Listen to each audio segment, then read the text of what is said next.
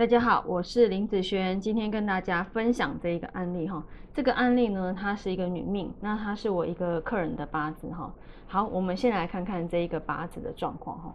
以它的原局来说，它就是一个好有一个丙辛合好，然后辛日主受伤的一个部分。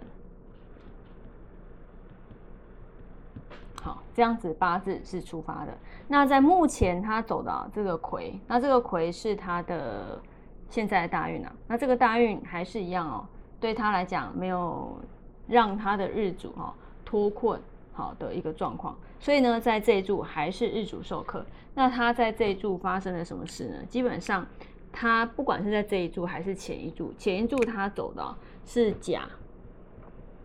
好，那在。上一柱跟这一柱来说，这两柱它的官来克日主的状况是很严重的，好，反而还加重，好，所以他在这二十年他发生了一个他有被家暴的一个状态，好，但是他现在那个部分已经处理掉了哈，已经没有了，好，但是像来官来克日主哈，所以有些女生啊会遇到嗯不适合她的桃花，或者是说她会惧怕这个桃花。好，也就是这个感情的部分哦。所以，呃，如果是女生是这样子型的八字的时候，要去找一些特质的异性，那对你来讲会比较有利哈。好，我们来看看她的运程。那她的运程来说，在目前的这个魁的大运哈，我们来看哪一些时间呢？哈，它可以变好，或者是说没有任何的改善哈。好，它在目前的这个大运里面，从第一个是走壬。癸、甲、乙、丙、丁、戊、己、庚、辛。好，在这十年的大运里面，我们来看一下哦，它在日主授课的一个状况。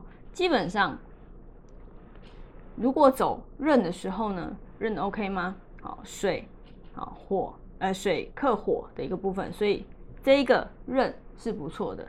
那癸呢？其实癸也是可以的哈。那甲呢？基本上走到木的部分，它这个八字啊，哦，对他来讲反而是加重啊，不是打勾啊，反而是不好的一个状况。那走火呢，就不用讲了哈，火一定是加重克日主啊。那走土呢？其实这个土，好戊土是不好的，但是走己土还不错，好走己土还不错。那走金呢？好金火克金。基本上这两个都可以让他的日主怎么样打勾的部分，都可以让他日主减轻或者是脱困的一个部分。好，所以你看到这个十年大运里面看起来还是日主受克的状况，但是呢，它好的时候有什么？